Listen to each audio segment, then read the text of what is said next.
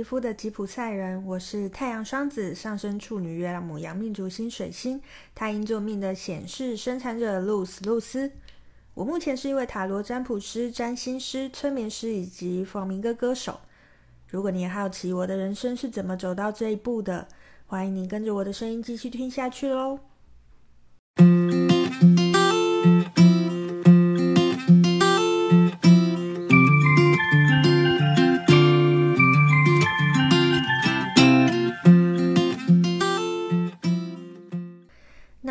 在呃离职之后的这段时间呢，我就维持着夜市占卜，然后跟打一些零工赚取生活费的模式。我的生活是极简化，物欲降到最低，唯一我会花钱做的事情就是学习。每周上课跟去舞蹈教室的课堂伴唱，这些时光是我生活当中的小确幸啦。不知道是不是因为没有退路的关系，或者是我生活过于单纯，那段时间我的学习力暴增。有时候真的是蛮感谢自己月亮母羊的冲劲跟傻劲啦，让我关关难过关关过，还持续的更新自己的系统这样。那在几个月之后啊，有个在台南的方明歌舞者想要在台南办一场方明歌的现场演出，可是其实，在台湾的南部没有什么放民歌歌手，应该是说没有常驻的放民歌歌手啦。那所以他透过到台北上课的机会，询问了当时课堂上的老师这件事应该怎么办。那时候因为我有去那堂课配唱，那刚配唱完的我就经过他们身边啊，刚好我路过的时候，那位舞者提到他希望可以借此培养南部的乐手，所以。嗯，其实他想要找南部出身的乐手，然后就刚好在这个瞬间，哎，我就是经过了，这样我听到了，然后我就说，嗯，我就是高雄人啊，这样。那我我我还记得那时候那位舞者的表情非常的惊讶，所以我们就开始 讨论起要怎么样做这场演出，这样。其实这是后来了解之后啊，就这其实是一场非常。不容易的演出诶，因为我自己经济上面的问题嘛，所以我其实没有办法常常回南部排练。那再加上这场演出的表演者一共有两位舞者、三位吉他手，然后我一个歌手。那其中一位舞者他在美国，他要表演前一周才会回台湾，所以我跟他其实只能透过录音啊、视讯的方式来确认彼此的内容。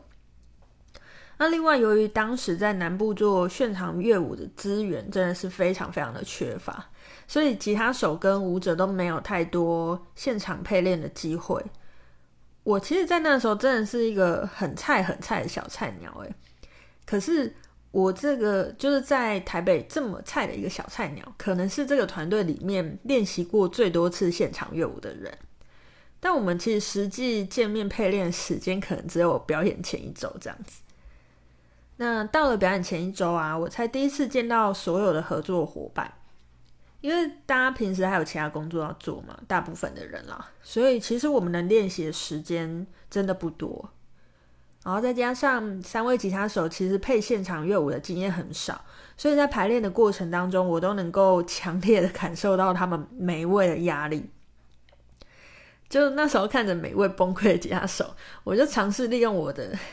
优点。就是观察，我试着去看见每位吉他手需要的是什么啊，然后并在我能做到的限度内尽量给予协助。因为，嗯，跟大家分享一下，其实我觉得，呃，方明哥的现场乐舞是一种大家在同一条船上的一个概念，就是，呃，我们并不是排练好之后，大家就是照本宣科，就按照我们排练的东西去。去表演，其实，在表演的过程当中，会有蛮多的跟排练可能不一样的事情，然后有蛮多呃现场因素是没有办法在排练的时候呈现出来的，所以，所以其实呃，我认为啦，我自己认为，身为一个放民歌的乐手，乐手就是包含歌手嘛，呃，吉他手嘛，击掌手嘛，我其实，我其实认为担任这些角色，会观察这件事情是蛮重要的啦。啊这是题外话了。那呃，我说了嘛，我就在能够做到的限度内尽量给予协助。可是因为我也是小菜鸟，其实老实说，我能给予的协助也没有那么多啦。那我做的事情就是，我试着去看见每位吉他手的优点是什么，然后用我认为可以传达出去的方式告诉他们这样子。那也许就是在这不知不觉当中，我找到我的优势，而且懂得怎么样去使用它。纵使那时候我其实不知道我正在练习这件事情。那很快的啊，其实时间就到了表演的前一晚。那个晚上其实对我来讲真的非常的美好，因为我们在排练着一支几乎全员上场的演出，就那一支舞是几乎全员上场，然后我就感受到那种同舟共济啊、患难与共的感觉，就是那时候是没有人会去责怪任何人的错误，只是一直在想办法回到彼此身边。我们所有人在场上的所有人，在这个时刻要打开所有的感官，去感受这个场域里面的所有人。如果有人不小心脱队了，就要想办法回来，回到一起。就是那时候，我就想到那个啊，《海角七号》里面不是有个经典台词是说“留下来”或是“我跟你走”嘛？其实我觉得蛮像那个感觉，就是我们我们其实不会抛下任何人。但是也不会有任何人站在原地等着被拯救，然后我们都用自己的方式在保护这个演出，保护这个作作品，那也用彼此的真实激荡出只属于我们的呈现。其实我觉得这就是弗朗明哥现场演出对我来讲，嗯，有最大的吸引力的地方啦。然后那一天呢，就是听说。听说了，表演的当天是其中一位吉他手生日，所以我们在排练之后帮他庆生了。就其实我也不知道这是不是对他来讲是人生当中最崩溃的一个生日。对，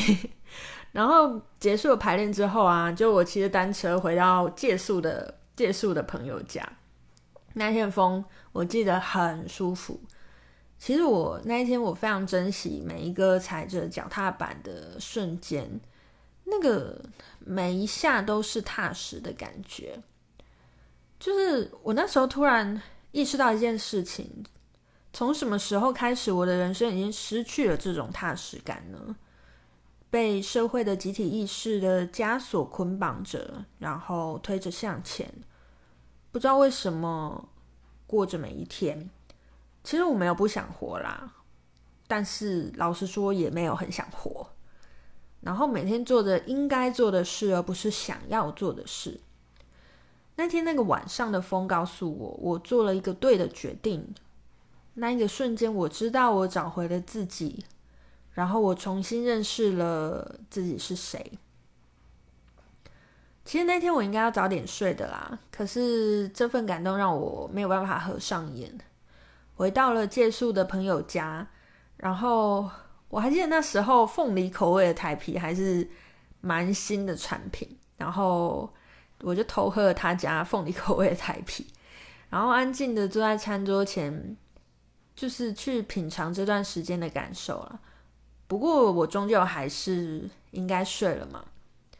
就等待着隔天跟大家台上见喽。